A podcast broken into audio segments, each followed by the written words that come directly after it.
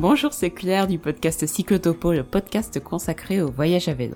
Cette semaine, nous allons partir à vélo en famille avec Camille, son mari Giorgio et leur petite fille Raphaël. Mais juste avant cela, j'aimerais vous parler d'un sujet qui me tient particulièrement à cœur. Il s'agit de la bourse de cyclo-camping international. Peut-être que vous y savez déjà, mais certaines associations proposent aux voyageurs à vélo des bourses pour leur permettre de concrétiser leur voyage, que ce soit leur premier voyage, leur deuxième, leur troisième, leur quatrième ou bien plus encore. La bourse de Cyclo-Camping International propose une aide pour les jeunes voyageurs à vélo de moins de 30 ans et qui auraient un projet de voyage en 2022.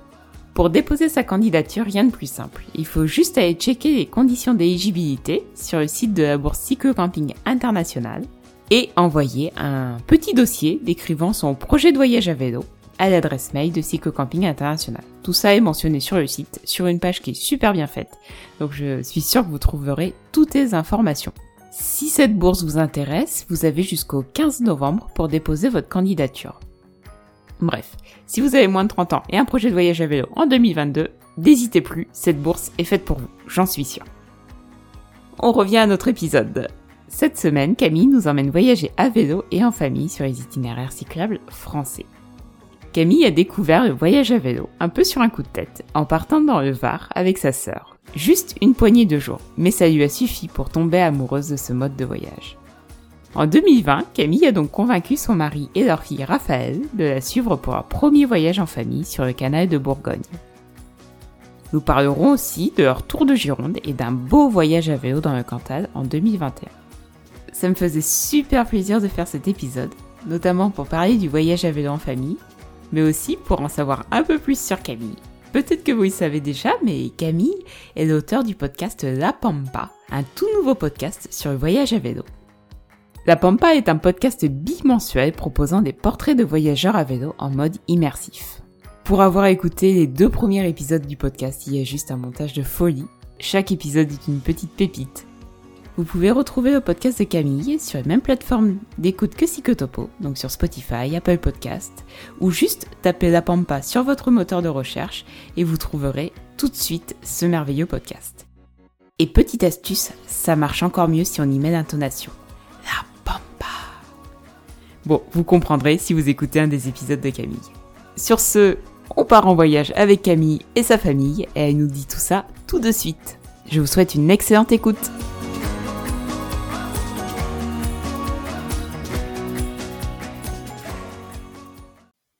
Bonjour Camille. Salut Claire. Je suis ravie de te recevoir pour ce nouvel épisode du podcast Cyclotopo. Tout d'abord, une première question, comment tu vas aujourd'hui? Je vais très bien et je voulais te remercier vraiment de me recevoir dans, dans Cyclotopo. Bah écoute, c'est avec grand plaisir. Bon, on commence toujours à peu près les épisodes comme ça, donc euh, est-ce que tu pourrais te présenter pour nos auditeurs? Où vis-tu? Que fais-tu dans la vie? Depuis quand voyages-tu à vélo? Euh, Je suis Camille, donc j'ai 34 ans. J'habite avec ma petite famille à Nice, c'est la, ville dans laquelle j'ai grandi. Euh, je travaille euh, en tant qu'ingénieur euh, en aéronautique plus précisément et je voyage à vélo depuis 2019. Et comment est-ce que tu as découvert le voyage à vélo du coup en 2019 je sais plus vraiment comment j'ai découvert la, première fois le, voyage à vélo, mais je pense que c'est probablement par ma petite sœur qui a toujours une idée à la seconde et probablement qu'elle m'en a parlé elle pour la première fois. Euh, et, justement, ce premier voyage, il, est né de paroles en l'air que qu'on avait échangé toutes les deux euh, en fin d'année. Euh, et voilà, on en parlait depuis quelques temps de tenter ça. Et on aimait beaucoup le fait de, bah, de faire du sport en itinérance, sans attache, toutes les deux, etc. Mais je pense que jusque-là, on s'était jamais lancé. On se regardait un peu en chien de faïence et jusqu'à la... on se disait qu'il y a toujours une qui allait craquer avant de d'y aller, quoi. Est-ce que tu étais déjà une adepte du vélo avant, avant de faire ton premier voyage à vélo? Oui, moi, je, faisais du vélo quand j'étais plus jeune, euh, mais euh, tu sais, l'été à la montagne, euh, faire un peu de VTT. Mais bon, j'avoue que j'étais un peu, moi, j'étais un peu une trouillarde, donc bon, je le faisais parce qu'il fallait le faire, mais moi, c'était pas non plus mon mon délire. Et puis après aussi, j'avais ma mère des fois, qui, ma mère, c'est c'est une gaga, et du coup, elle a décidé qu'on allait faire 20 bornes avec une montée de de ma boule. Je me rappelle toujours, elle m'attendait à chaque fois, et du coup, quand j'arrive à son niveau, elle repartait, ce qui avait vraiment le don de, de m'énerver. mais donc, du coup, dans mon enfance, c'était ça. Puis après, j'ai un peu laissé le vélo, hormis le, j'avais fait du vélib à Paris beaucoup, beaucoup, mais voilà, c'est pas non plus, voilà. Et par contre, j'ai redécouvert le vélo quand j'ai, je suis revenue habiter chez moi il y a, il y a quelques années et où en fait, j'ai fait du vélo taf. Et là, du coup, j'en faisais tous les matins le long de la mer et j'avoue que j'ai, j'ai redécouvert ça en tant qu'adulte et là, ça a été vraiment le, le coup de cœur. Quoi. Donc tu avais déjà un petit peu l'habitude de, faire du vélo, du coup. Voilà, une petite vingtaine de bornes par jour, mais toujours à plat, donc. Euh, c'est déjà pas mal. C'est déjà pas mal. Et donc du coup, quel était ton premier voyage à vélo euh, avec ta sœur? Ce premier voyage à vélo, euh, du coup, on était début 2019, comme je te le disais, on s'était regardé en chien de faïence pendant quelques mois, et puis euh, et puis là, le problème qu'on a eu toutes les deux, c'est qu'on a eu deux trois jours de libre euh, début janvier, et qu'il n'y avait pas vraiment d'excuses à dire, bah non, en fait, je peux pas, j'ai pétanque ou voilà. Et, et du coup, on, on est partis toutes les deux. En plus, je pense qu'à l'époque, ma sœur habitait à l'étranger, donc c'était encore plus le moyen d'être d'être toutes les deux, de se retrouver un peu. Et du coup, on est parti trois jours euh, dans le Var, donc euh, la région voisine. Euh, et puis on est voilà, on a juste tracé un triangle sur une carte et on, est parti trois jours toutes les deux. Et, niveau matériel, du coup, vous avez fait comment pour ce, ce premier petit voyage à vélo? Niveau matériel, alors bah, comme je te le disais, on est parti un peu sur un coup de tête. Donc euh, côté vélo, moi j'avais mon vélo bah, dont je me servais pour faire du vélo taf. C'était un vélo de route avec des roues très fines, etc. Mais bon, je l'aimais, je l'aimais bien ce vélo. C'est juste que personnellement, enfin j'ai déjà parlé à des voyageurs, eux ils aiment bien voyager, tu sais, à peu près, enfin un petit peu allongé. Moi c'est pas moi, sur le voyage à vélo, j'avais pas trop aimé, mais je, je, savais pas encore. Donc, je suis partie avec ce vélo-là. Euh, et ma sœur est partie avec le vélo de ma mère, qui était un espèce de vélo qui pesait un âne mort euh, de chez Decat, mais qui fait des choses très bien par ailleurs. Mais là, en l'occurrence, c'était pas fait pour, on va dire. Et puis, pour le complément, parce que les vélos, c'était pas tout, on s'est retrouvé à 19h chez Decathlon la veille euh, du départ. acheter euh, les sacoches, les lampes, parce qu'on partait en mois de janvier. Donc ma mère a dit si vous partez, vous prenez des lampes. On a, il nous manquait les, on n'avait pas de cuissard. Enfin, on n'avait absolument rien. Donc on est parti la veille. Honnêtement, je me souviens qu'on a pris ce qu'il y avait en rayon parce qu'il n'y avait pas grand-chose. Et puis voilà, puis on a eu la, petite découverte euh, sympa du dernier moment de se rendre compte que mon vélo ne prenait pas le porte-bagages parce qu'on avait acheté les porte-bagages qu'on n'avait pas non plus. C'est un cadre très fin en fait. Euh, et, donc en fait, on a dû refaire aussi toutes nos valises euh, au dernier dernier moment encore plus au dernier moment que ceux dont j'étais en train de te parler, pour, bah, pour enlever un peu de poids parce qu'il allait y avoir qu'un seul vélo qui allait porter le matos. D'accord, donc c'est ta sœur qui a porté tout ton équipement. On a fait un peu toutes les deux. On a, c'était un peu le plan initial, mais en fait non. En fait, euh, enfin, on, s'était dit qu'on allait faire moite mat, et en fait ma sœur avait mal au dos, donc finalement elle supportait assez mal mon vélo, euh, et en plus elle avait mal au genou, donc on alternait. Quand elle avait trop mal au genou, elle prenait le mien qui était moins chargé, mais dès qu'elle avait mal au dos, elle revenait sur l'autre, donc c'était quand même un peu. Euh, voilà, mais mais voilà, on, était censé faire un truc un peu euh, moite moite. Ça c'est ça c'est moins moins moins vu dans les faits quoi. Et, pour l'itinéraire, euh, comment vous avez fait? Vous avez pris des routes que vous connaissiez déjà Vous aviez euh, fait un semblant d'itinéraire sur une carte euh, pour, pour l'itinéraire, c'était euh, aussi bien organisé que le reste, euh, c'est-à-dire proche du néant. en fait, on a, en fait, on voulait aller voir ma tante. On a une tante qu'on adore qui est à Saint-Maximin, et du coup, on s'était dit que c'était le bon moment. En plus, après les fêtes de Noël, c'était, c'était vraiment le moment de la voir. On la voit jamais, et donc voilà. Et donc ça, c'était un des points où on voulait être une des deux nuits, parce que vu qu'on faisait trois jours, on a fait uniquement deux nuits. Et puis après, on a cherché à faire un triangle à côté de ça. Euh, on a fait à l'époque euh, avec Google Maps, euh, ce qui est bah, bien sûr maintenant banni, mais à l'époque, on avait fait ça comme ça. Et en fait, c'est ce que j'ai dit tout à l'heure, on a posé un triangle sur le plan, on a cherché un endroit où on pouvait laisser la voiture de manière un peu safe. on est parti du Luc. Et après, on s'est dit, bah voilà, euh, le Luc, euh, tel point, tel point euh, Saint-Maximin et le retour. Et en fait, on n'y connaissait rien, quoi. On s'est retrouvé au final avec pas mal de dénivelé parce que bah, on a juste posé un triangle sur une carte. En plus, dans le Var, pour ceux qui connaissent, voilà. Mais bon, c'était c'était vraiment génial quand même, quoi. Bah, c'est chouette, c'est l'aventure. Ah oui, oui, là, c'était vraiment l'aventure. elle m'a renvoyé des photos justement là il y a pas longtemps et c'était que des que des bons souvenirs. Et ben justement, est-ce que tu peux nous en dire un peu plus de ce que tu as apprécié de ce voyage et, et qu'est-ce qui t'a donné envie de repartir par la suite? Ce que j'ai apprécié de ce voyage, là tout de suite en y réfléchissant, euh, je dirais la découverte de.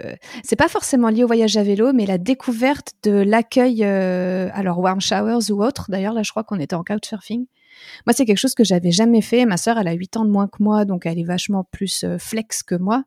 Et euh, elle m'avait dit ça, et je l'avais regardé avec des billes en lui disant, mais attends, pas du tout. Euh, on va dormir dans un Airbnb comme tout le monde, et on va pas aller dormir chez des gens qu'on connaît pas.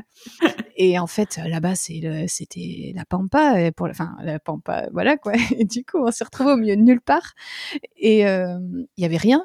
Et il y avait un couchsurfer à 100 bornes à la ronde, quoi. Donc, bah, on est allé chez ce gars. Euh, qu'on connaissait ni d'Ève ni d'Adam, qui était tout seul à, autour de lui. Il y avait aucun voisin à moins d'un kilomètre. Enfin, je veux dire, moi qui n'étais pas du tout dans ce, dans ce mode de pensée initialement, ça, ça a été vraiment la plus grande découverte. Et euh, le fait d'arriver à vélo et tout, tu vois, ça, ça a tout, euh, enfin, ça a ajouté à la magie du truc. Donc ça, c'est vraiment ce que, ça, c'était vraiment la grosse découverte de ce voyage en plus du voyage à vélo. Et après, j'ai aimé euh, tout le reste. Enfin, tu vois, les moments de partage avec ma sœur, on était, euh, on se soutenait toutes les deux en fonction des moments où on galérait. Euh, on, avait des, on avait des paysages, des couchers de soleil de, de fou. On est arrivé de nuit chez ce gars avec des lampes, avec nos frontales. On savait pas où on était. Enfin, Et puis le fait d'être sur le vélo toute la journée, ça, je sais qu'on a vraiment adoré quoi. Le fait que le matin, ton but, c'est tu te mets sur le vélo et tu roules, ça, c'était vraiment euh, trop bien. Ouais, ce qui était un peu plus difficile, bon, le dénivelé, mais ça, ça m'a pas servi d'expérience, ça m'a pas servi de, de, de j'ai pas appris de mes erreurs quoi. On le verra par la suite sûrement. Euh, Google Maps, ça, je sais qu'il faut pas refaire. Et puis euh, la, nourriture, je sais qu'on s'est retrouvé un moment dans un col euh, en hypoglycémie, toutes les deux allongées sur le dos comme des tortues euh, en plein cagnard, en essayant de survivre au dernier mètre de dénivelé. Et voilà, ça, je, sais que maintenant j'essaye d'anticiper un peu plus ce genre de choses, quoi. Eh ben dis donc, en trois jours, tu as appris beaucoup de choses. Mais c'est ça de, de, faire à l'arrache. Là, tu apprends beaucoup plus, quoi. Et donc, toutes ces galères et aussi toute cette belle aventure t'a donné envie de repartir en 2020. Euh, cette fois-ci, tu es reparti euh, avec ton mari euh, Giorgio et ta fille Raphaël à la découverte du canal de Bourgogne. Est-ce que tu peux nous présenter un peu votre itinéraire? Pourquoi vous avez choisi ce canal? Effectivement, bon, tout de suite, moi, j'ai eu envie de repartir. Il m'a fallu une petite année pour convaincre mon mari.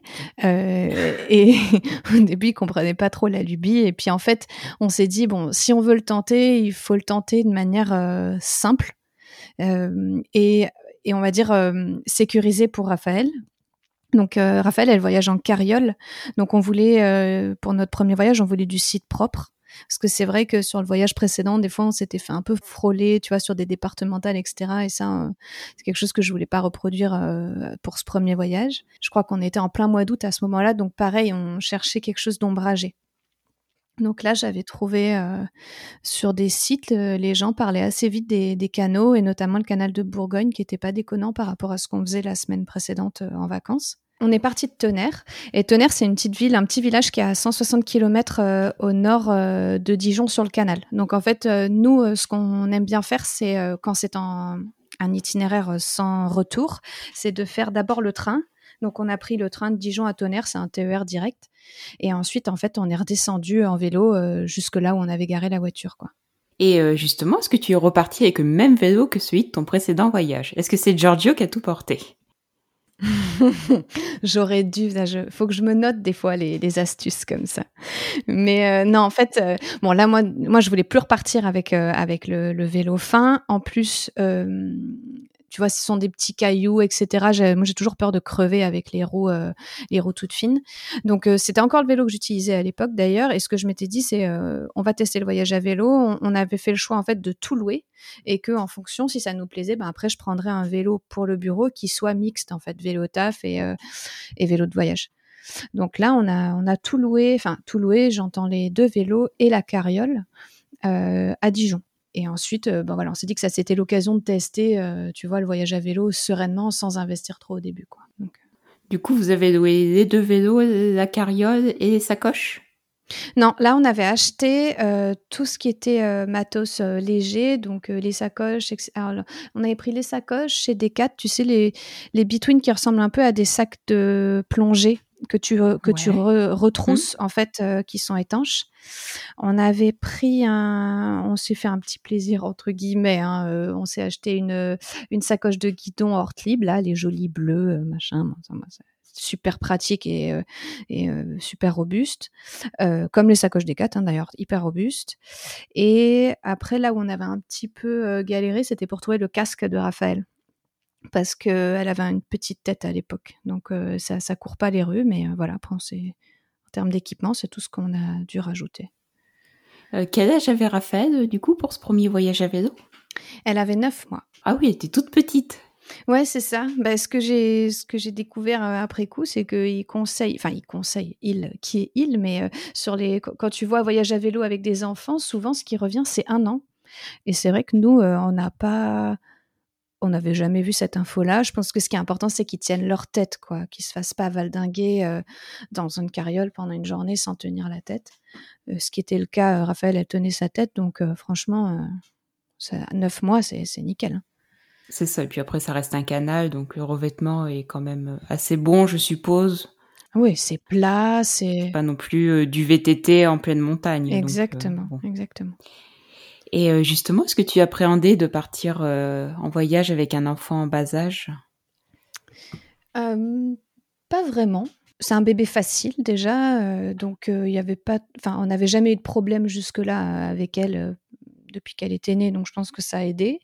Euh, on avait cette vigilance dont je te parlais tout à l'heure sur la chaleur. Mais bon, du coup, elle buvait beaucoup d'eau. On avait pris un petit brumisateur. En plus, elle adorait. Donc ça, c'était euh, côté chaleur, c'était tranquille. Et puis, euh, et je pense qu'à l'inverse, en fait, c'était même un âge génial parce qu'en fait, elle était, euh, enfin, elle est encore dans un, dans, une, dans un stade de découverte, mais tu vois, tout ce qui se passait, c'était une découverte. Elle adorait quand on prenait les descentes, elle avait la vitesse du vent euh, dans le visage, elle était morte de rire. Euh, même, tu vois, même quand une fois on a crevé, et du coup, bon, là, cette fois-là, c'était Joe qui a, qui a changé le, la roue, enfin, la chambre à air. Et du coup, moi, pendant ce temps, je cueille des murs, je lui fais découvrir et ça en fait un instant magique alors que la base, c'est que tu as crevé. Donc, pour nous, il n'y a eu aucune appréhension. On était euh, cool. Et, justement, est-ce que tu peux nous raconter euh, une journée euh, type de voyageur à vélo en famille, avec vous trois?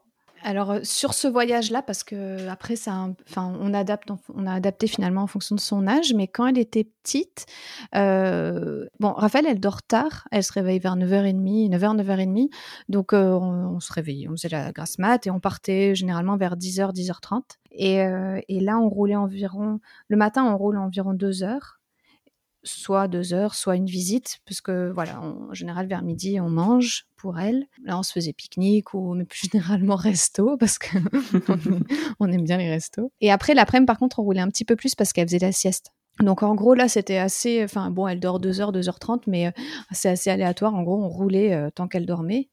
Donc on faisait pas trop de visites l'après-midi pour pas la réveiller.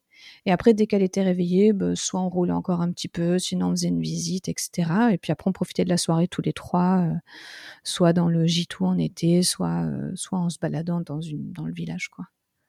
D'accord. Un beau programme, dis donc. ouais, c'était trop bien. Et euh, oui, tu me parlais de gîte. cette fois-ci, vous avez fait comment pour les hébergements? Pas de couchsurfing cette fois-ci?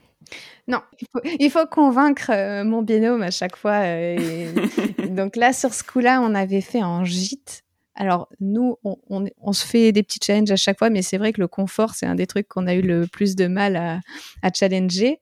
Euh, et du coup, au début, voilà, on partait en gîte aussi parce qu'on craignait à l'époque, tu vois, qu'elle dorme pas bien dans la tente par rapport au fait qu'on se disait elle va se carapater dès qu'on va la coucher et on n'arrivera jamais à la faire dormir. Avec le recul, je dirais que le confort, c'est plutôt l'attente parce que bah, tu fais les étapes que tu veux. Et ça, c'est vraiment sympa. Là, on avait des points durs tous les soirs, quoi. Moi, on l'a bien vécu, mais c'est vrai qu'avec le recul, c'était des points durs, quoi. Et vous aviez prévu du coup les hébergements, euh, je suppose, à l'avance avant de partir? Oui, à l'époque, moi, j'étais, euh, j'essaie de me soigner, mais j'étais très tableau Excel, étude du, du, nombre de kilomètres, de là où on s'arrête, de ce qu'on va faire, du dodo, etc. Donc tout était booké à l'avance. Et euh, du coup, comment Raphaël euh, s'était adapté au voyage dans cette petite carriole? Au début, elle n'a pas trop compris ce que c'était, ce, ce espèce de truc bizarre où on la mettait. Parce que c'est vrai qu'à la maison, on n'est pas trop, on n'est pas souvent en poussette, etc. Donc, mais après, euh, je pense qu'elle a identifié comme son environnement. En plus, elle avait ses jouets, etc. Donc, euh, et puis là, maintenant, dans son vocabulaire, euh, le mot carriole en fait partie, alors qu'elle doit avoir moins de 100 mots, quoi. Donc, c'est, c'est rigolo, quoi. Ouais, elle s'adapte plutôt bien. C'est, c'est modelable à cet âge-là pour qu'elle ne s'ennuie pas Est-ce qu'elle avait des petits jeux ou euh, comment comment est-ce que vous faisiez? À cette époque-là, elle s'ennuyait pas des masses parce qu'elle dormait beaucoup. C'était encore un petit bébé. Par contre, euh, plus grande, euh, moi, ce que je fais, c'est que je prends des, je, fouine un peu le bon coin la semaine qui précède mon départ et j'achète un petit jouet ou deux tout neuf. Et enfin tout neuf, du coup d'occasion, mais je veux dire quelque chose qu'elle connaît pas. Et comme ça, euh, ça, elle a toute la phase de découverte qu'elle fait. Euh, si jamais elle est dans la carriole, euh, elle peut, là, elle s'éclate. Encore pire si on a du train, ça c'est vraiment indispensable. Mais et après aussi, ce qu'on fait maintenant, et, et ça c'est vraiment vraiment génial, c'est qu'on a acheté un petit siège de chez Tulle. C'est le Yep Next, et tu le mets en fait devant donc, euh, pour moi, je suis très câlin, donc j'adore avoir mon bébé euh, dans mes bras. Mais alors, du coup, elle est devant comme ça. Et en fait, le matin, quand elle dort pas, on la met devant. Donc là, tu à aucun moment l'ennui du bébé, puisqu'il regarde de partout. Tout le. elle cherche les vaches pour nous les montrer. Euh, et ça, c'est. Ça, c'est génial. Donc là, elle s'ennuie, elle s'ennuie jamais, quoi. Donc le matin devant, l'après-midi dans la carriole, et les jours où il pleut, bah, elle est dans la carriole avec des jouets. Et il n'y a pas d'ennui non plus, quoi. Et du coup, le siège se replie, tu peux le ranger facilement euh, dans la carriole après. Non, en fait, il se replie pas. Il faudrait le démonter pour enlever les pieds, tout ça. Mais en fait, ce qu'on fait, c'est qu'on le met sur le porte-bagages euh, à l'arrière. On a, on, a, pris un fil dur et puis on le lasse euh, sur le porte-bagages à l'arrière. Et c'est hyper léger, en fait. Ça, c'est un peu, tu sais, même technologique, les casques. Donc, c'est du polystyrène avec une petite coque de plastique.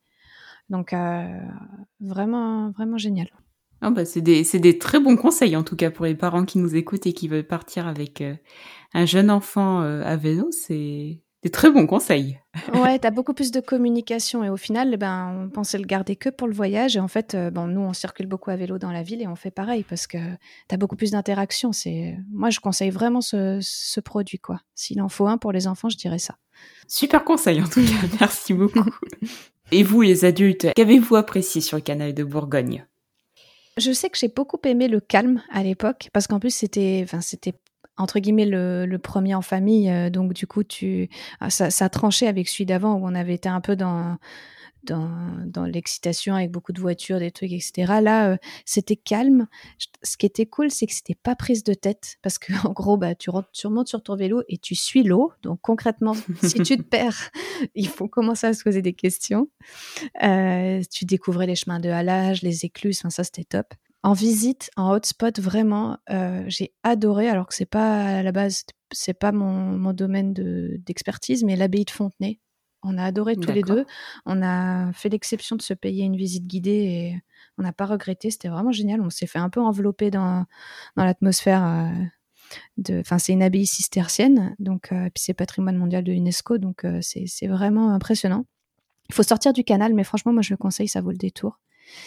Et, et sur le canal, par contre, tu as aussi la grande forge de Buffon, on en parlait, je crois, au lycée. C'est un naturaliste. Il faisait des gravures d'animaux, euh, enfin des gravures, des dessins au crayon là.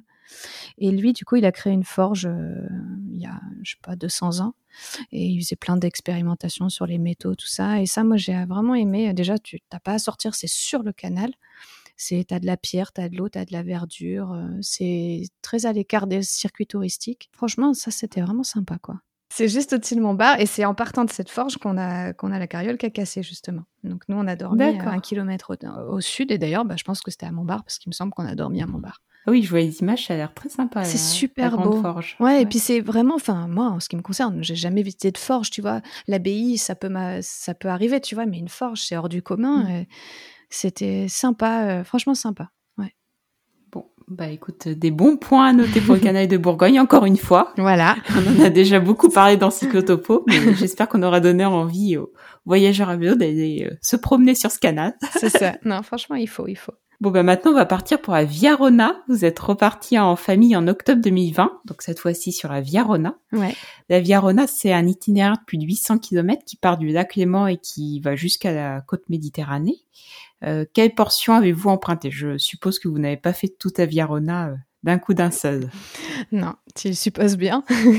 on en fait des petites étapes. Euh, on est parti de Tain-l'Hermitage et on est arrivé à Avignon sur, ce qu'on a changé là par rapport aux, distances, c'est qu'on a roulé un petit peu plus parce qu'on était un peu resté sur notre fin. Lorsqu'on découvrait, on s'était dit 30 bornes max, etc. Et en fait, le soir, on des fois, on avait envie d'aller faire des petites boucles pour rouler un peu plus. et euh, du coup, là, on avait un peu allongé. Mais euh, voilà, on était parti de Tain l'Ermitage qu'on avait découvert l'année d'avant et qu'on avait vachement apprécié. Et euh, comme la fois d'avant, on, on a garé la voiture à Avignon, on, a, on est monté en train et on est descendu en vélo. D'accord, en TER du coup, toujours. Ouais, toujours en TER. Alors, une question euh, un peu particulière. Est-ce que tu as un porte-bébé pour Raphaël quand tu fais, euh, quand tu voyages en train et que tu ne peux plus la mettre dans la, dans la petite euh, carriole et que tu dois mettre tes vélos dans le train aussi? En fait, effectivement, c'est un indispensable pour moi euh, et alors, c'est un porte on utilise un porte-bébé qu'une copine m'avait prêté il y a quelques mois. Moi, j'aime beaucoup les porte-bébés. J'ai une écharpe de portage à la base. Et en fait, celui-là, ce qui est bien, c'est qu'il se met et devant et derrière. Du coup, euh, à 15 mois, du coup, ça marche aussi. Bon, nous, là, elle avait, euh, elle était Viarona, elle avait presque un an, je crois. En fait, à partir d'un moment, ils ont le bassin assez large pour les mettre derrière. Et ça, c'est vraiment top derrière parce que du coup, tu as vraiment l'intégralité devant toi qui est libre et tu risques pas de la blesser ou de lui mettre un coup sans faire exprès parce que tu es en train de porter un vélo, etc. Et, euh, et ça, ouais, ça c'est vraiment indispensable parce qu'on a eu euh, sur un autre voyage à vélo une connexion. Et là, c'est un stress. Donc, l'avantage, c'est que tu n'as plus la petite, elle est derrière, elle est tranquille. Et toi, tu, tu fais tous tes, tous tes micmacs et, euh, et c'est un souci en moins. Mais oui, oui, carrément. Ça rajoute du poids pour, pour quelques minutes, mais on l'a toujours pris. Ouais, je pense que c'est un indispensable quand tu prends un train, en tout cas parce qu'avoir deux vélos, les sacoches, euh, la remorque et euh, tout à gérer d'un coup avec un train qui part euh, dans trois minutes. C'est ça, et puis, et puis surtout, ce qu'il faut se dire, c'est que si tu ne l'as pas, tu perds un des deux parents, parce que concrètement, tu ne vas pas descendre ta fille ou la monter dans un train sans la... Encore pire, sur le quai, t'imagines si elle tombe. Donc, ouais, ça c'est sûr. À chaque fois, nous, on se fait la réflexion qu'on se rajoute du poids pour le voyage, mais on l'a toujours pris, ouais. Et donc, bah, je vais te reposer la même question que sur le canal de Bourgogne. Comment vous avez fait cette fois-ci pour, les vélos et la petite carriole? Est-ce que vous, vous les avez achetés ou est-ce que vous les avez euh, loués C'était un peu chaotique parce que le plan, c'était d'emprunter les vélos de mes parents parce qu'on n'avait toujours pas acheté les vélos, qu'on est un peu euh, lent à la détente. Et du coup, on s'est pris au dernier moment. Et du coup, on se dit, bon, ça tombe bien, ça nous donnera l'occasion. On va tester ceux de mes parents et puis on en achètera plus tard. Bon, qui n'étaient pas des vélos adaptés, mais c'était très bien, ça nous. Voilà. Et en fait, euh, on venait d'acheter euh, une voiture et on s'est rendu compte que, figure-toi, le porte-vélo ne va pas sur la voiture. Parce qu'apparemment, il y a plein de nouvelles voitures qui n'acceptent plus les porte-vélos simples, tu sais, tout, tout léger, qui coûtent 40 euros là, chez Decat. Donc en fait, on s'est retrouvé la veille du départ euh, sans vélo. Et donc là, on a appelé une boîte à Avignon qui s'appelait South Spirit Bike. Alors là, le gars, il s'appelle Mathieu, le, mec qui a créé ça. Il est euh, génial. Franchement, moi, je, recommande à 1000%. Mais d'ailleurs, euh, quand je suis allée chercher le nom, euh, je suis pas la seule à recommander.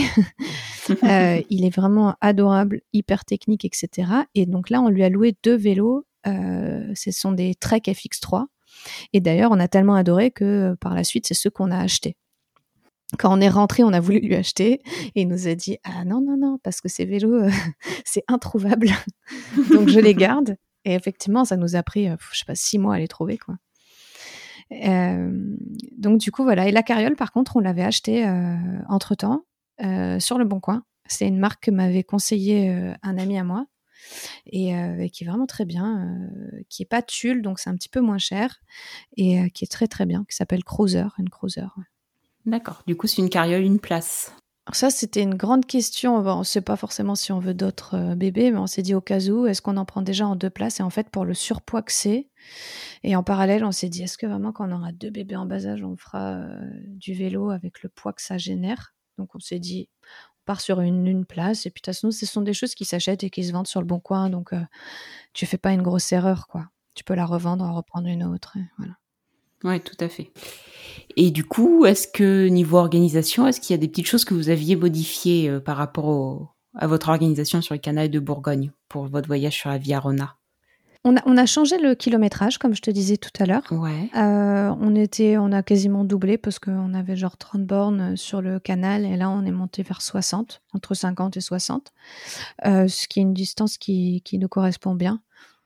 Et euh, sinon, après, non. On a fait exactement pareil avec notre petit confort, notre petit train, notre.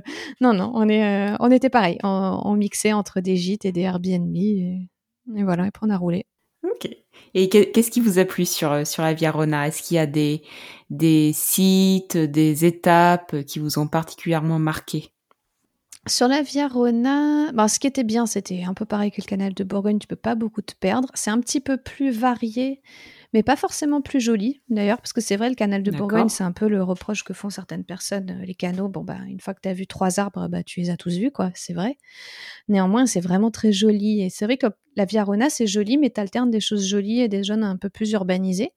Donc euh, voilà, c'est euh, peut-être quand j'y repense comme ça, euh, ma carte postale du canal est plus jolie que ma carte postale de la Via Rona. Sur les sites, euh, on a visité le village d'Eguez, euh, qu'on nous a conseillé en route, qui est un, des plus beaux villages de France. Ça, c'était vraiment sympa. Un village sur les hauteurs qui en fait en fin de, qui surplombe la fin des gorges de l'Ardèche. Ça, c'était super joli. Voilà, mais sinon, comme, comme beaucoup de, d'itinéraires cyclables euh, publiés, souvent ça évite les villages. ça, c'est un truc qu'on regrette souvent parce qu'en fait, euh, tu es partagé entre le fait que tu as envie quand même d'arriver à destination et le fait qu'en fait, ça te fait sortir, enfin, que tu as quand même envie de voir autre chose que, que juste de la voie cyclable. C'est toi euh, qui décides d'aller voir des villages à droite à gauche. Mais sinon, tu es quand même souvent sur le Rhône. Ok, donc en fait c'est un peu comme euh, comme un canal euh, en soi. Tu restes sur le canal, tu restes près de, du Rhône, et bah c'est vrai que tu vois que tu vois peu de villages. Euh. C'est ça. Ouais, je, je, je comprends. Ouais. Et bon, bah je crois que tu nous as tout dit sur la Via Rona. euh, tu es reparti encore une fois, mais alors cette fois-ci à l'autre bout de la France, en juin 2021 pour le Tour de Gironde. Euh, donc là aussi, je me suis un peu euh, renseignée parce que le Tour de Gironde, on en parle assez peu. Mhm. France Vélo Tourisme, j'ai vu que c'est une grande boucle cyclable de 480 km. C'est ça, Qui passe euh, dans les Landes de Gascogne, aussi sur le littoral atlantique et par le bassin d'Arcachon. Mhm. Est-ce que tu peux nous parler un peu de ce voyage Est-ce que tu peux nous décrire votre itinéraire Qu'est-ce que tu as aimé sur ce voyage? Euh, le, tour de, Gironde, du coup, ça c'est un voyage qu'on a fait nous en neuf jours. C'est euh, à, date, c'est le voyage le plus long qu'on ait fait. bon, du coup, forcément, là, ce qu'on a aimé, mais c'est c'est pas forcément lié au tour, c'est le fait d'avoir coupé neuf jours. Ça, c'était vraiment top. Et donc, en fait, la boucle, elle commence à Bordeaux. Euh, tu pars vers le sud pendant peut-être 60 bornes, 70 bornes, et ensuite tu traces vers l'ouest et tu vas rejoindre le, bout du bassin d'Arcachon. Et à partir de là, c'est plein nord jusqu'à prendre un bac euh, qui est euh, en face euh, de Royan. Donc, si tu veux, tu montes vraiment tout le bord du littoral océanique. Et là, tu arrives à l'embouchure de, la Gironde. et tu, tu prends le bac qui traverse et tu arrives en Charente-Maritime. Et le retour se fait à 80% en Charente-Maritime. Tu reprends un second bac qui te ramène euh, en Gironde euh, le dernier jour de mémoire. C'était vraiment séparé en trois parties en termes de paysage. Tu avais cette première partie avant qu'on arrive à l'océan, ensuite à l'océan et après tu as la Charente-Maritime. Ça, c'était vraiment euh, trois, trois paysages très différents à chaque fois. On a bien aimé euh, l'océan, mais j'avoue qu'on attendait beaucoup après. Euh, je, sais que les Girondins sont un peu chauvins, mais bon, les Niçois aussi, donc j'espère qu'ils me comprendront. C'était, c'était très bien, mais déjà, bon, euh, eux, ils ont une dune, en fait, en bord de mer, et la voie cyclable, elle est de l'autre côté de la dune. Donc, la vue panoramique sur l'océan, tu la vois jamais, sauf à pousser les vélos en haut de la dune. Donc c'est ce qu'on a fait une fois, bien sûr. Et puis de temps en temps, il y avait certaines vers le nord de la Gironde. Là, tu avais une ou deux stations balnéaires qui étaient quand même en bord d'océan. Mais c'est vrai que du coup, on l'a pas beaucoup vu et tu te retrouves sur cette portion-là à faire quand même beaucoup de route tout droit, en plein cagnard, et c'est de la route, quoi. Donc, bah, il y a des pins, tu vois qu'il y a du sable, mais c'est pas non plus. Donc ça, c'était c'était un peu long. Par contre, après, une fois que tu as pris le bac et que tu arrives en Charente, nous, on a adoré. C'était euh, paysage sauvage, tu as des cabanes de pêcheurs, tu sais, en bois sur pilotis, là, qui mmh. s'appellent des carlets. Tu as des réserves, enfin, on a vu une réserve ornithologique, des grottes troglodytes. Il y avait des falaises calcaires et il y avait des grottes troglodytes dedans. Et puis euh, voilà, les gens étaient adorables, mais euh, c'était vraiment voilà la Charente, nous c'était notre coup de cœur. Et euh, voilà. Et après, on a fait un petit peu de dénivelé en Charente, mais franchement rien de rien de bien méchant. Donc c'est vraiment un voyage. C'est un tour qui est très accessible, mais j'avoue que hormis pour la Charente, je sais pas si j'enverrai mes amis là-bas, tu vois, parce que c'était un petit peu monotone sur le début. Et à, par contre, après, la fin, c'est époustouflant. Je pense que c'est une de mes portions préférées depuis euh, le début de mes voyages. On disait sur Avirona que justement, vous avez peu d'occasion de, de passer par des visages. Je pense que c'est quand même un petit peu plus le cas. Oui, là, totalement. Là, tu, tu traverses beaucoup plus. Euh, on a, alors, on a visité un village euh, je me souviens plus le nom, mais je pense que ça sera assez facile pour que tout le monde le retrouve parce qu'en fait, c'est un pareil plus beau village de France et il est sur la route. Donc ça, c'était sympa. Par contre, euh, il faut un petit lâcher prise parce que tu n'as pas le droit de rentrer avec les vélos dans le village, comme n'importe quel autre moyen de transport d'ailleurs. À Talmont, peut-être? Ah voilà, merci. ça, c'est bien les gens qui préparent leur travail.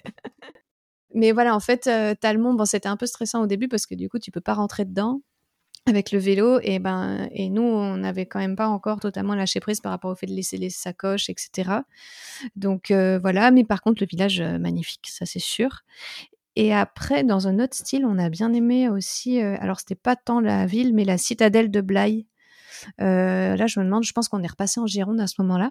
Et ça, pareil, c'est patrimoine mondial de l'UNESCO. Et tu sais, c'est un site Vauban. Vauban avait construit cette citadelle-là. Et ça, c'est top parce que tu as vu sur, sur tout le, la Gironde devant, etc. Et ce que tu vas faire le lendemain en bac? J'avais bien aimé. Ok, bon, deux très beaux sites en tout cas à découvrir. En tout cas pour Talmont que je connais, c'est vraiment un très très chouette. C'est magnifique, ouais. Petit village qui peut se rapprocher un peu des, des villages qu'on a à l'île de Ré, si d'autres personnes connaissent la Charente-Maritime. C'est vrai que c'est un petit village en pierre blanche avec des petites rues pavées qui donne euh, sur Atlantique, c'est vraiment très très chouette. Très fleuri et très protégé, c'est très sympa. Tout à fait, ouais, je suis d'accord avec toi. Par contre, il faisait pas très beau au mois de juin. Est-ce que ça vous a gêné? Ou est-ce qu'il a fait beau les neuf jours où vous êtes parti Alors, euh, on avait 9 heures de train à l'aller et je me souviens avoir regardé à ce moment-là la météo qu'on allait avoir. Parce que ben, nous, on part de Nice, euh, donc il fait beau. Enfin, il faisait beau, en tout cas, il fait généralement beau. C'est vrai qu'on pense pas forcément à regarder la météo. Et là, euh, je regarde la météo, je vois 10 jours de pluie. Donc, alors je me suis dit, non, mais ça, c'est la météo du téléphone, c'est pas fiable, ne t'inquiète pas. Et, et j'avoue que là, on a eu un petit moment de doute. Et puis finalement, on a eu une journée uniquement depuis. Ça a fait que se décaler, donc on a eu vraiment beaucoup de chance. Les autres jours, des fois, il y avait des petites averses qu'on a gérées ben, en se faisant la pause à ce moment-là, mais encore, franchement, c'était presque juste rafraîchissant. Et puis, ben, sur la journée de, de grosse pluie, bon, on a gardé le sourire, on était tous les trois, euh, franchement, euh, il y avait, on était tous les trois à vélo, donc en gros, il n'y avait pas grand-chose qui pouvait nous, abîmer le moral. Mais euh, c'est vrai que bon, les paysages, ils n'ont pas la même saveur ces jours-là, et puis pour Raphaël, c'est pas c'est pas génial parce que du coup elle est dans la carriole toute la journée. Donc euh, donc voilà, je me rappelle qu'on a fait un super déjeuner devant un proxy sous une halle euh, à côté de toilettes publiques. Donc bon, c'est c'est pas la carte postale qu'on imagine. Mais sinon non, franchement, on a évité les gouttes et c'était vraiment vraiment génial. On s'arrêtait plus tôt ou on partait plus tard quoi. Bon, vous avez eu de la chance donc euh, c'est plutôt chouette. C'est ça, comme toujours comme toujours. Et vous êtes du coup reparti pour un, pour un autre voyage à vélo, encore, en août. Encore. Ah ouais, là, on, on s'arrête plus. Donc cette fois-ci dans le Cantal, si je ne me trompe pas. C'est ça, ouais. Est-ce que tu peux nous, nous en dire plus un peu sur l'itinéraire que vous avez fait, d'où êtes-vous parti euh, Voilà, j'en sais pas beaucoup sur ce voyage, donc je te laisse me dire tout ça. Alors, donc ce voyage, effectivement, il était dans le Cantal. On est parti d'Aurillac. Euh, et en fait, on a fait une boucle euh, enfin, départ et arriver à Aurillac. Euh, là, en fait, euh, moi justement, par rapport aux interviews que j'ai pu faire en podcast, j'ai eu plusieurs euh, personnes qui m'ont dit, euh, moi je pars, je planifie pas, c'est ça qui est génial. Et j'avoue que ça m'a un peu titillé la curiosité, d'autant que bah le voyage dont on parlait précédemment, tu vois, j'avais été un petit peu J'étais restée un peu sur ma faim en termes de, bah diversité de paysages, etc. Et je m'étais dit, mais pourquoi pas dessiner nous-mêmes et faire nos petits chemins. Donc c'est un peu ce qu'on a fait sur le Cantal. Euh, j'avais dessiné les deux, trois premiers jours. Donc, en fait, on est parti d'Aurillac. Concrètement, on est allé à l'ouest jusqu'à la Dordogne. Donc, la région, mais aussi la, rivière. Et là, on est revenu. Euh, donc, euh, et par un chemin différent. Du coup, c'était un, un, itinéraire avec beaucoup plus de dénivelé. Donc, on n'a pas vraiment choisi de faire plus de dénivelé, c'est juste que ben c'était l'occasion de découvrir une nouvelle région qu'on connaissait pas. En plus, on était dans le Cantal la semaine qui suivait euh, pour euh, des vacances avec avec nos amis. Donc on s'est dit tant qu'à faire, on découvre euh, cette région et j'avoue que ça nous avait toujours tenté. Donc on y est quand même allé.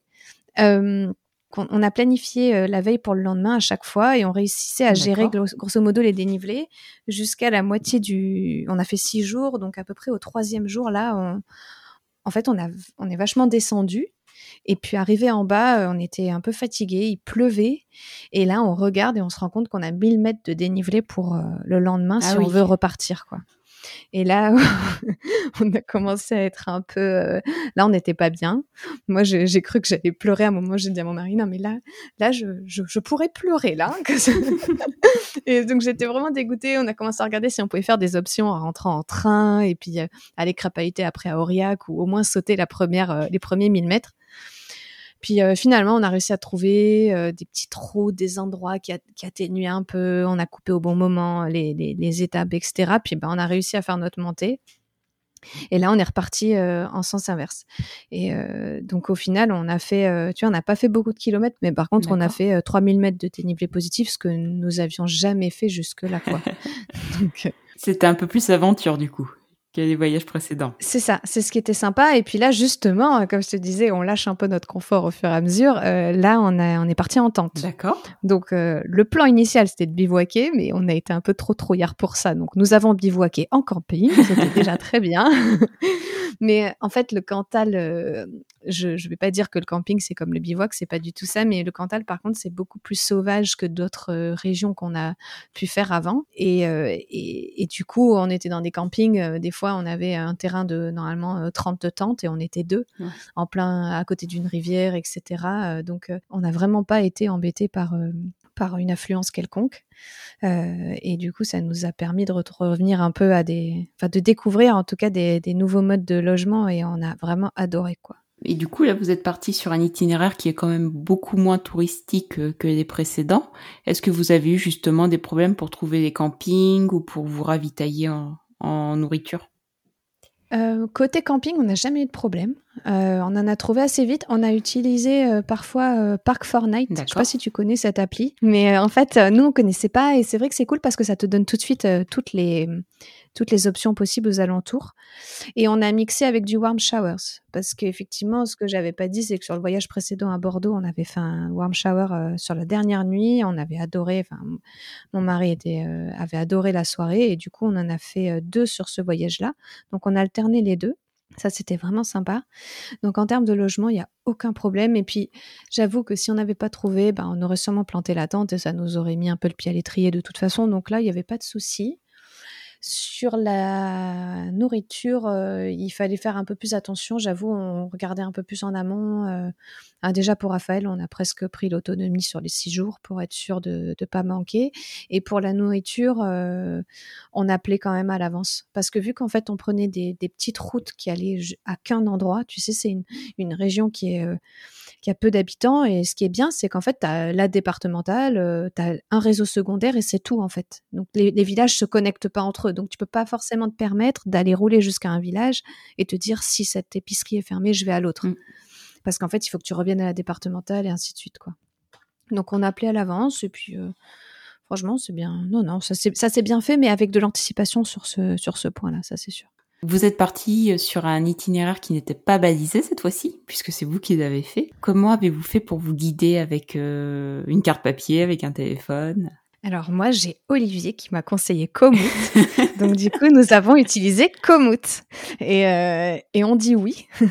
Donc euh, en fait, euh, j'avais prévu la journée, la première journée ou peut-être les deux premières journées, juste un, une bribe d'itinéraire. Et puis après, on faisait la veille. En fait, on regardait beaucoup le dénivelé. Ce dont on s'est rendu compte avec cette appli, c'est qu'en fait, des fois, on essayait de faire les petits malins en disant non, mais là, ils nous ont prévu 600 mètres de D+, on va passer par là et là, on va récupérer un truc. En fait, pas du tout. C'était toujours le truc le plus optimal donc quand il nous sortait entre deux points 600 mètres, on savait qu'on n'allait pas trouver mieux. Et euh, donc voilà, on a fait avec ça. C'était vraiment très pratique, mais c'est vrai que euh, les premiers jours, moi, j'étais beaucoup sur le téléphone à chercher les itinéraires. Ça, je l'ai un peu regretté.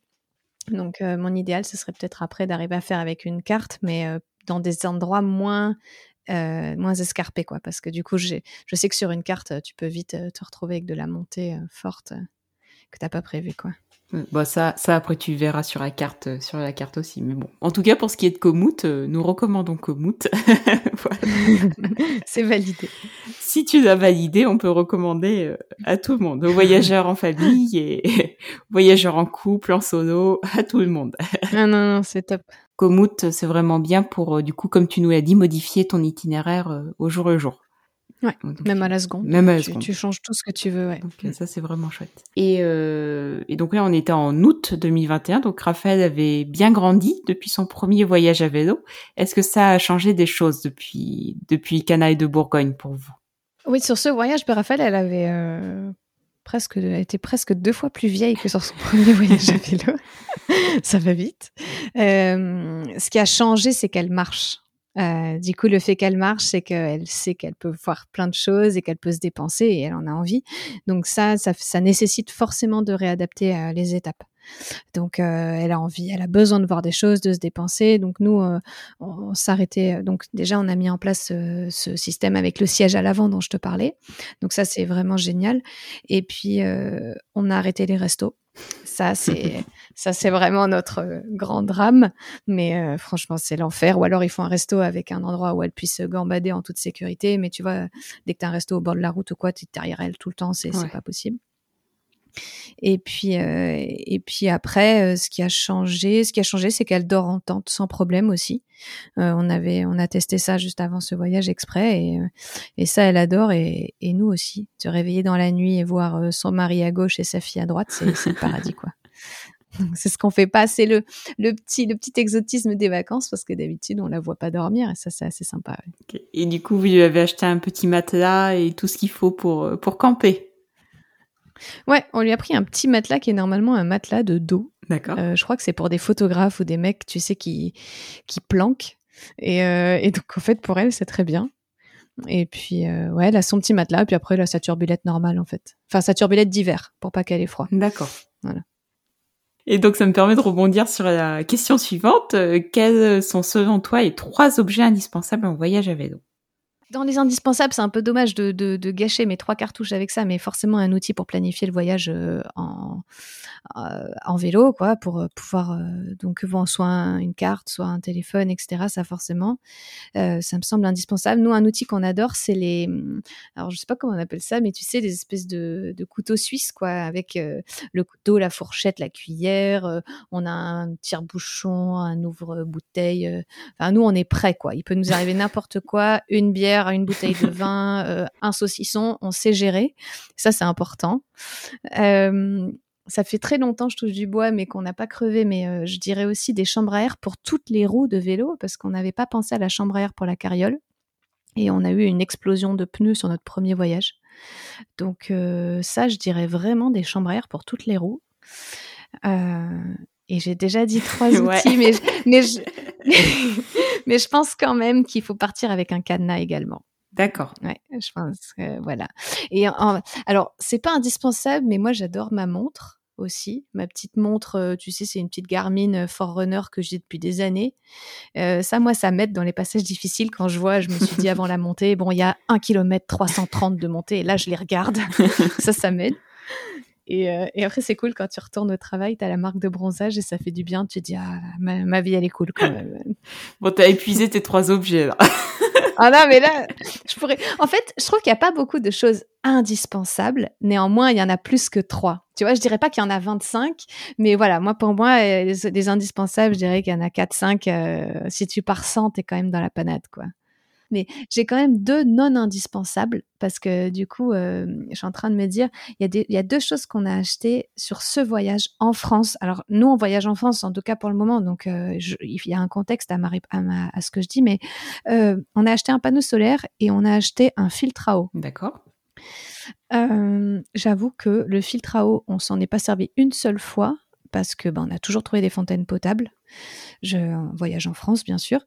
Et le panneau solaire, alors il n'a pas fait beau sur ce voyage, donc on n'a pas pu s'en servir. Et en fait, euh, on a su faire à chaque fois sans quoi.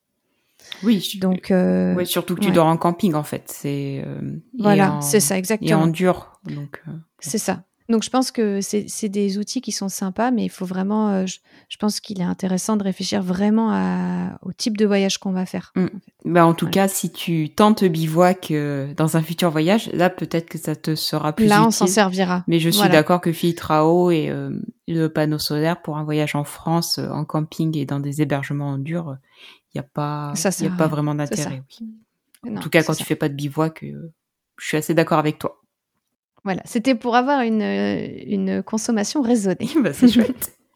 Bon, bah, je crois qu'on va clore ce chapitre sur tous vos voyages, sur tous tes voyages en famille, et puis on va ouvrir un autre chapitre, celui du podcast cette fois-ci. Parce que si on se parle aujourd'hui, c'est parce que tu as lancé ton propre podcast sur le voyage à vélo, donc qui s'appelle La Pampa. Est-ce que tu peux nous en dire un peu plus sur ce podcast? Euh, Oui, avec plaisir. Euh, La Pampa, c'est un podcast que, que je publie euh, toutes les deux semaines. Et euh, le thème, c'est le, voyage à vélo, comme, euh, comme le cyclotopo. Moi, je, laisse comme toi le micro à des voyageurs à vélo et j'essaye de, de, faire bah, de tout type. Il y a des explorateurs, des chercheurs, des podcasteuses, on, se demande qui, des parents, etc. Et en fait, j'essaye de, à chaque épisode de faire une, euh, une, espèce de carte postale sonore, tu vois, pour que euh, je présente leurs aventures et j'espère donner envie, en fait, au plus grand nombre de, bah, de se mettre en selle. Et la, la particularité, peut-être, si c'en est une de, ce podcast, c'est que euh, j'interviewe bien sûr les, personnes. Néanmoins, une fois le montage terminé, on n'entendra que ces personnes, de façon à ce que euh, tout le monde soit transporté dans l'univers de la personne, sans que je dérange, et donc ça sera pas une interview, mais plutôt un récit euh, immersif. C'est un très beau podcast que tu nous proposes et euh, c'est chouette euh, d'avoir un deuxième podcast qui parle de voyage à vélo. Je me sentais un peu seule, donc euh, voilà le binôme. voilà, ça permet de découvrir bah, deux fois plus d'histoires de voyageurs à vélo, du coup. c'est ça, exactement. Et, et, de nous faire voyager encore plus en France et à l'étranger. Qu'est-ce qui t'a poussé à lancer ce podcast? Ce podcast, j'y ai pensé pour la première fois il y a, un an à peu près. Euh, et je pense que au début j'y ai pensé et quand j'ai dit ça à mon mari c'était en mode blague genre ah je pourrais faire un podcast et euh, puis finalement le fait de le dire tu vois bout d'un moment je me suis dit bah en fait oui pourquoi je fais pas un podcast? Ça pourrait être simple quand, je, quand je fais le voyage à vélo, enfin, je pense que c'est ce que j'ai essayé de raconter, euh, c'est que moi, ça vraiment, ça m'exalte, quoi. Je, je suis trop heureuse quand je suis sur mon vélo, encore plus en famille. J'ai vraiment l'impression, tu vois, d'être euh, au bon moment avec les bonnes personnes, euh, au bon endroit, de, de, de plus courir, d'être vraiment dans ma vie pleinement. Et en fait, voilà, je voulais vraiment transmettre ça. Et je me suis dit, bah, en fait, le podcast, ça pourrait être vraiment sympa, quoi. Et, euh, c'est parti de là. Et puis, je pense aussi, bah, c'était mettre un peu de peps dans mon quotidien, d'apprendre des nouvelles choses. Donc, donc euh, voilà, pour toutes ces raisons, j'ai voulu lancer ce podcast La Pampa. En tout cas, nous, d'un point de vue euh, d'invité, puisqu'on a eu l'honneur, euh, moi et Olivier, d'être parmi tes premiers invités. on a adoré être interviewé euh, par toi du coup et, euh, et, tes questions étaient juste top. Donc euh, donc c'est chouette de pouvoir écouter les résultats et de pouvoir écouter aussi le récit de plein d'autres voyageurs à vélo. Et justement, où est-ce que l'on peut découvrir ton podcast si on veut l'écouter? Alors le podcast, il est, il est disponible sur toutes les, plateformes euh, habituelles d'écoute. Euh, donc si vous êtes Spotify, Apple Podcast, Deezer, etc. Euh, le premier épisode est euh, publié depuis fin septembre. Donc le premier épisode, c'est sur un explorateur français qui s'appelle Axel euh, Carion, qui a fait des, des, milliers de kilomètres. Il a fait euh, le, le, Machu Picchu, il est allé à 6000 mètres d'altitude. enfin, il a fait des, des, choses assez folles. Et puis en fait, là, il est parti euh, au début d'année euh, faire un tour en France avec un ami sur un coup de tête. Et euh, ça, moi, j'ai vraiment aimé. Et c'est notamment lui qui m'a donné envie, comme je te le disais, de ne pas planifier ma route. Donc ça, c'est c'est vraiment sympa. Ah oui, il y a un beau premier épisode, dis donc, tu, tu ouais, je... moi, je l'ai, moi, je l'ai adoré, mais bon, c'est le mien, donc. bon, très très chouette en tout cas. Et puis, bah, écoute, euh, de toutes les façons, on mettra tous les liens pour euh, rediriger vers vers ton podcast et que pour que nos auditeurs puissent se faire leur propre idée. donc. Euh... Bah merci Claire. Et puis je voulais ajouter quand même par rapport à tout à l'heure, tu me parlais de ton expérience en tant qu'interviewée. Et, euh, et je voulais te remercier parce que je pense que personne ne sera surpris de ce que je vais dire, mais tu, parce que ça transpire dans tes épisodes, mais tu es quelqu'un de très bienveillant. Tu m'as accueilli quand je t'ai écrit en disant que j'allais faire un podcast sur le même sujet que toi.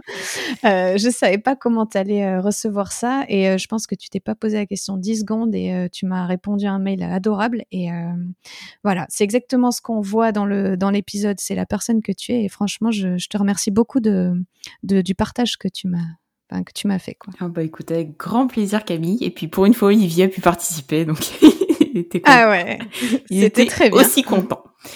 C'est ça. Bon, on va conclure euh, tout de cet épisode euh, par une toute dernière question. Je pense que tu connais euh, parce que c'est la question qui conclut tous les épisodes.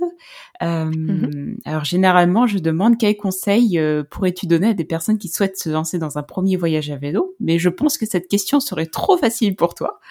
Oh du là coup, là. je vais te demander quels conseils pourrais-tu donner à des personnes qui souhaitent se lancer dans un premier voyage à vélo avec un enfant en bas âge? Mon, conseil, il est très simple. Euh, je, l'ai appliqué et je le recommande. Ça serait de commencer petit. Un petit canal ou quelques jours à côté de la maison et pourquoi pas, comme on l'a fait, nous louer le matériel. Pour moi, par rapport à qui je suis, le, plus impressionnant, c'était le premier coup de pédale. Donc euh, le fait de tout euh, faire de manière simple, ça rend euh, ce premier coup de pédale un peu moins impressionnant. Et puis après, il euh, n'y a plus qu'à y a plus qu'à dérouler quoi. On peut lâcher le guidon et profiter quoi. Et tu peux après enchaîner sur des voyages de plus en plus longs et, et voilà. Exactement. En fait, une fois qu'on a qu'on a mordu dedans, euh, après, euh, en fait, on décomplexe euh, au fur et à mesure les, les petits les petits stress et puis euh, au fur et à mesure on, on fait de plus en plus quoi. Mais vraiment voilà, commencer petit, euh, même si c'est un week-end ou, ou un canal, tout ça c'est pas mal. C'est bien, moi je trouve. Eh bien, écoute, je te remercie Camille pour ton témoignage, pour tous ces beaux voyages à vélo, pour ce beau podcast aussi que tu nous as préparé et que tu nous prépares toutes les deux semaines. La Pampa, du coup, qui est disponible sur toutes les plateformes d'écoute de Apple, Spotify et, et toutes les autres. Je te souhaite plein de beaux voyages à vélo pour la suite et je te remercie pour ton témoignage. Merci Claire et bonne continuation pour ton super podcast. Merci Camille. Et voilà, c'est la fin de cet épisode. J'espère qu'il vous a plu. Pour poursuivre l'aventure, vous pouvez retrouver Cyclotopos sur Instagram et sur Facebook. Et sinon, quant à nous, on se retrouve dans deux semaines pour un nouveau portrait de voyageurs ou de voyageuses à vélo. Je vous souhaite une excellente semaine. Ciao